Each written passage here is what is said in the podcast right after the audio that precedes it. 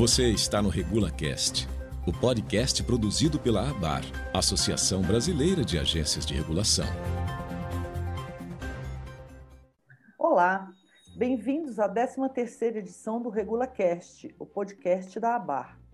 Hoje temos uma convidada especial para falar sobre a nova lei de licitações, sancionada no final de março.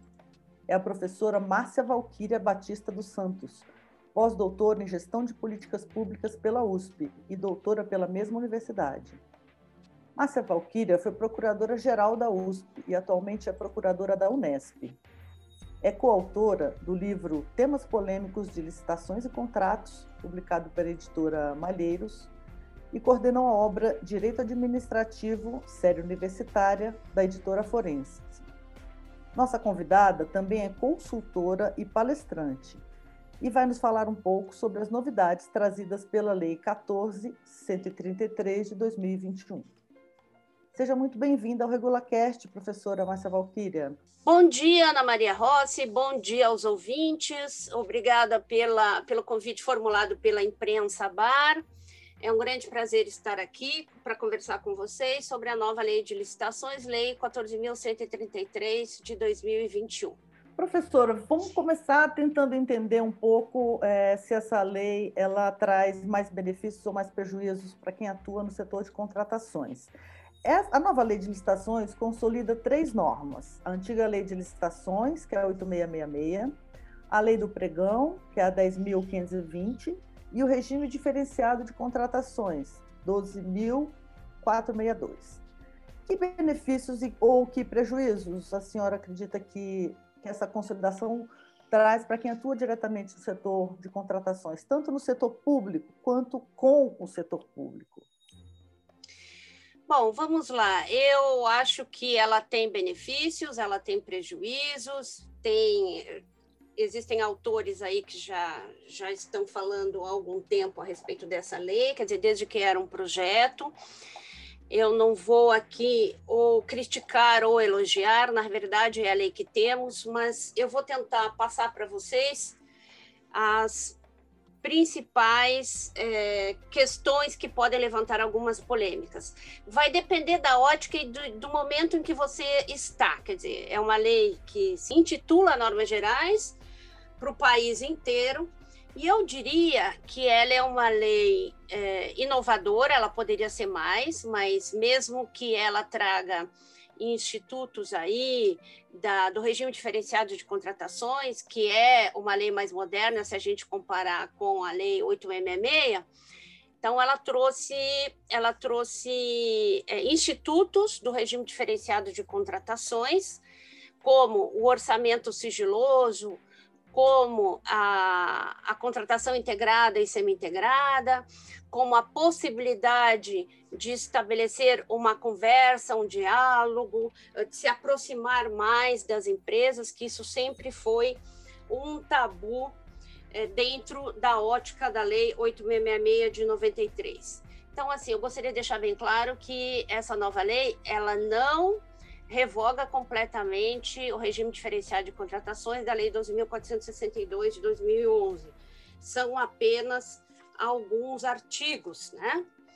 Então, é, prejuízos no sentido de que, é, não, não é exatamente um prejuízo, mas eu vejo dificuldades que principalmente municípios no Brasil terão de implementar essa nova legislação, porque ela é uma legislação é, que incorporou entendimentos do Tribunal de Contas da União e instrução, muitas instruções normativas federais que não são realidade para os municípios ah, brasileiros, principalmente aqueles municípios menores. Então, eu diria que é, são essas, ah, por enquanto, o que eu poderia falar para vocês. Eu talvez tenha outras perguntas relacionadas a isso, mas é o que eu teria para falar inicialmente.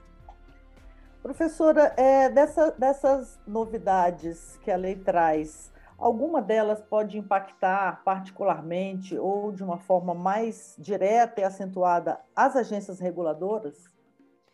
Bom, as agências reguladoras são autarquias né, de regime especial, elas estão no âmbito federal, portanto, as licitações das agências reguladoras já seguiam essa regulamentação, vamos lá, esses indicativos do Tribunal de Contas da União e essa regulamentação federal.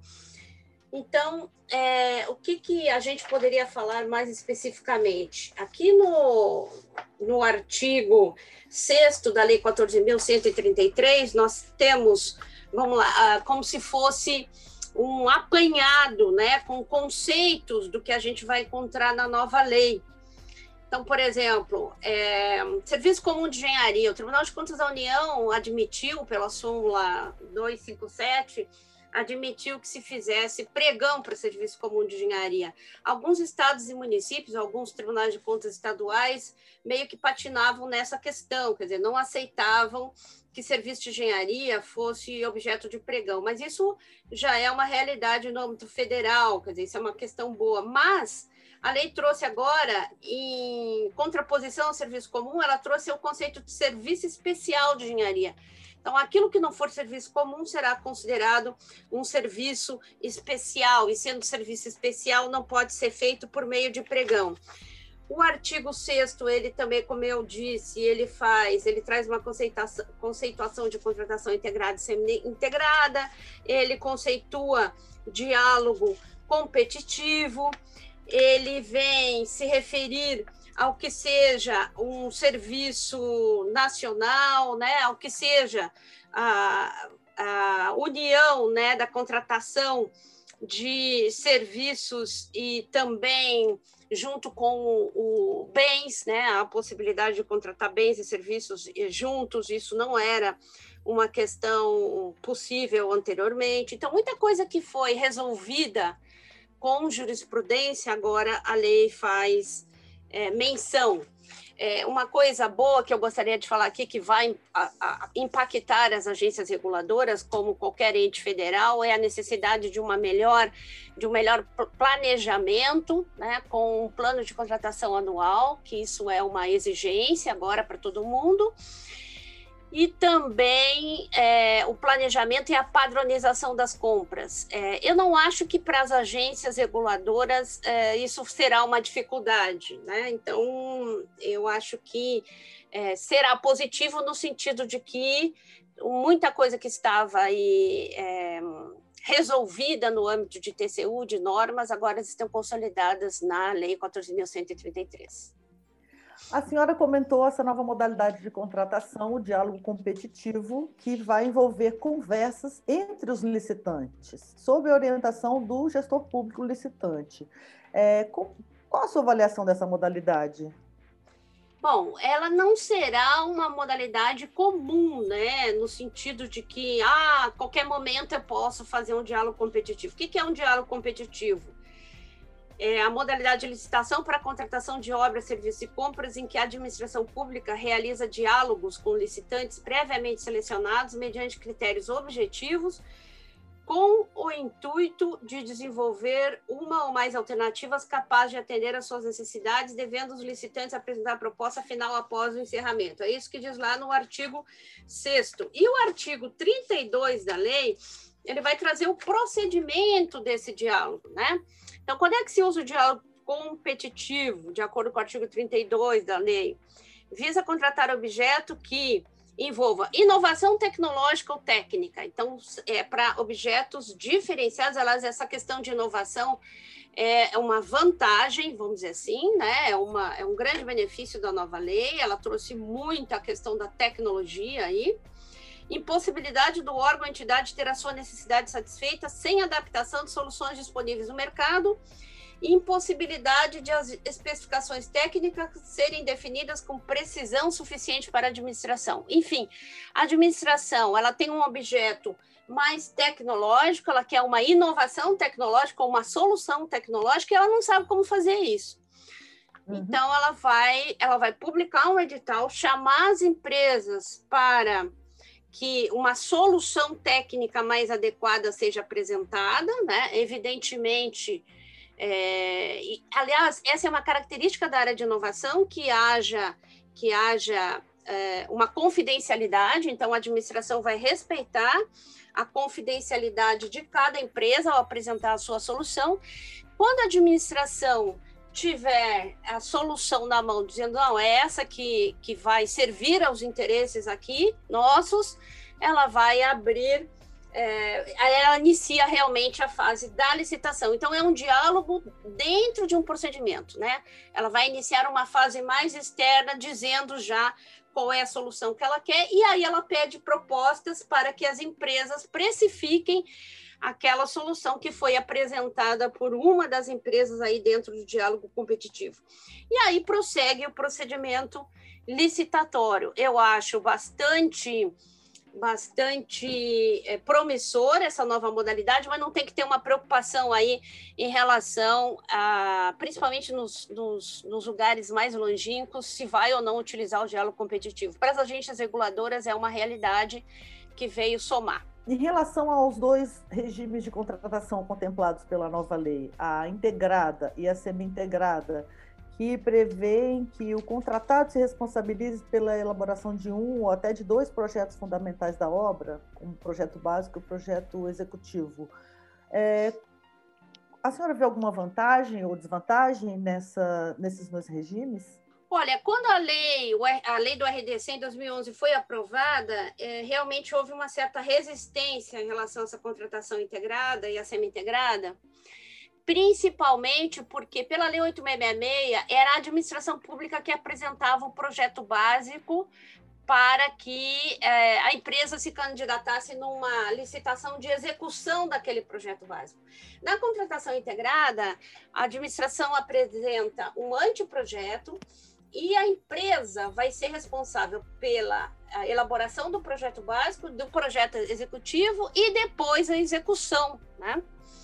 E na contratação semi-integrada, a administração já tem o projeto básico e a empresa vai desenvolver o projeto executivo e a execução. Então, havia, lá na Lei 8.666 93, a necessidade, em razão do artigo 7 em razão do artigo 7 da lei, que o projeto básico era pré-requisito para licitação de execução. Isso acabou com a RDC e vem agora de uma forma muito clara dentro da nova lei a possibilidade de fazer a contratação integrada e semi-integrada. Então, respondendo à pergunta, qual é a diferença da contratação integrada e semi-integrada? É que na contratação integrada, o projeto básico é de responsabilidade da empresa contratada, então, é básico, executivo e execução, e na contratação integrada, o básico já existe.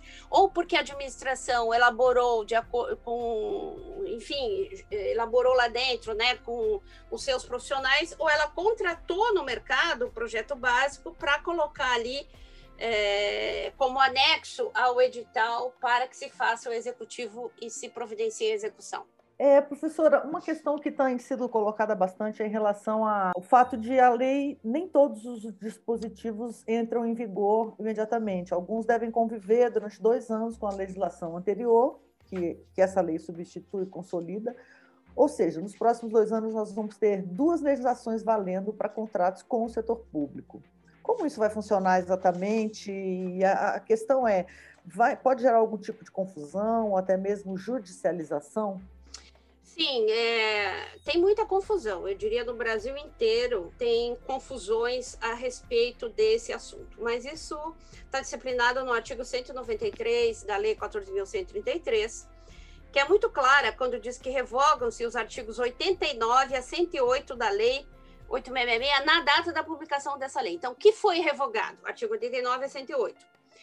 Agora, é, nós teremos dois anos, de acordo com o inciso segundo desse artigo, nós teremos dois anos aí para fazer as devidas adaptações. O que, que significa dois anos? Hoje tem a Lei 14.133. Se a agência, a agência reguladora quiser é, continuar utilizando a Lei 866, ela poderá fazê-lo por, por, esse período de dois anos da publicação da lei. Ou ela pode, já de imediato, adotar a Lei 14.133 33. Eu não acho que eh, seja boa vantagem ou que haja vantagem em instaurar hoje um procedimento licitatório de acordo com 866 principalmente no caso de autarquia federal, que já tem um conhecimento prévio, vamos lá, das decisões de TCU ou das instruções normativas federais que estão incorporadas nessa lei. Agora, eu acredito que o, que o que seria interessante adotar a partir de agora a 14.133 para novos procedimentos, né? E para aqueles procedimentos que já estão instaurados, que já estão instaurados, ou que cujos contratos já estão celebrados, né? Mas eu diria assim, já a partir da instauração dentro da Lei 8666, deverão continuar adotando essa Lei 8666 até o contrato ser extinto. Aqueles contratos longos que têm uma renovação a cada ano, a cada 12 meses, eles devem ser é, renovados pela Lei 8666, que foi aquela lei que amparou a licitação e a contratação lá atrás. Então, o que, que vai o que vai, é, vamos lá, levar ao, no, ao, novo procedimento licitatório, que vai levar à adoção da Lei 4.133. Como eu disse, é uma nova instauração de procedimento licitatório, no sentido de que teremos lá a autorização para a abertura da licitação para a realização da despesa. Então, novos procedimentos, Lei 14.133, procedimentos antigos, que já foram instaurados de acordo com a Lei 866, persistirão sendo regulados por essa lei até o final do contrato, eu digo até o prazo final derradeiro previsto inicialmente. Perfeito, agora ficou bastante claro. Além dessa recomendação, o que a senhora recomendaria aos reguladores para facilitar a sua adaptação às novas normas legais? Eu sou muito convencida da questão do, do treinamento, né, da capacitação, porque eu acho que dentro de um, de um cenário é, federal, evidentemente que os servidores federais eles são mais capacitados e eles são mais treinados para lidar com, com as novidades e basta ver o papel da, da AGU, né, da Advocacia Geral da União, da escola da AGU, é, o que ela tem feito todos esses anos para os seus servidores. Então, a capacitação, isso não passa só por, pelo oferecimento de treinamento por parte do, do ente empregador, vamos dizer assim. Isso tem a ver também com estímulo e com a, a vontade pessoal de se aperfeiçoar. Então, acho assim, tem que oferecer treinamento aos servidores para que eles acompanhem as novidades, inclusive os, os, as interpretações que vêm agora, né? Interpretação de TCU, interpretação da Corregedoria Geral da União, interpretação da própria AGU a respeito eh, dessa nova legislação. Então, acho que a adaptação às novas normas legais passa por um treinamento e por uma capacitação interna dos servidores. Professora Márcia Valquíria, muito obrigada pela entrevista. Seus esclarecimentos, sem dúvida, jogaram bastante luz sobre esse assunto complexo e esperamos tê-la novamente conosco em breve, em outra oportunidade. Obrigada, estou à disposição. Foi um grande prazer ter estado aqui para esclarecer essas dúvidas. Agradeço a ABAR e me despeço de todos, me colocando mais uma vez à disposição para novos esclarecimentos. Um abraço a todos. Hoje ficamos por aqui. Agradecemos a todos pela audiência e até o nosso próximo encontro. Eu sou Ana Maria Rossi e este é o RegulaCast, o podcast da ABAR. Você ouviu o RegulaCast. Fique por dentro de tudo o que acontece nas atividades econômicas reguladas e acompanhe as ações desenvolvidas pela Associação Brasileira de Agências de Regulação em nosso site www.abar.org.br e siga-nos nas redes sociais. Abar, dia a dia, juntos pela regulação.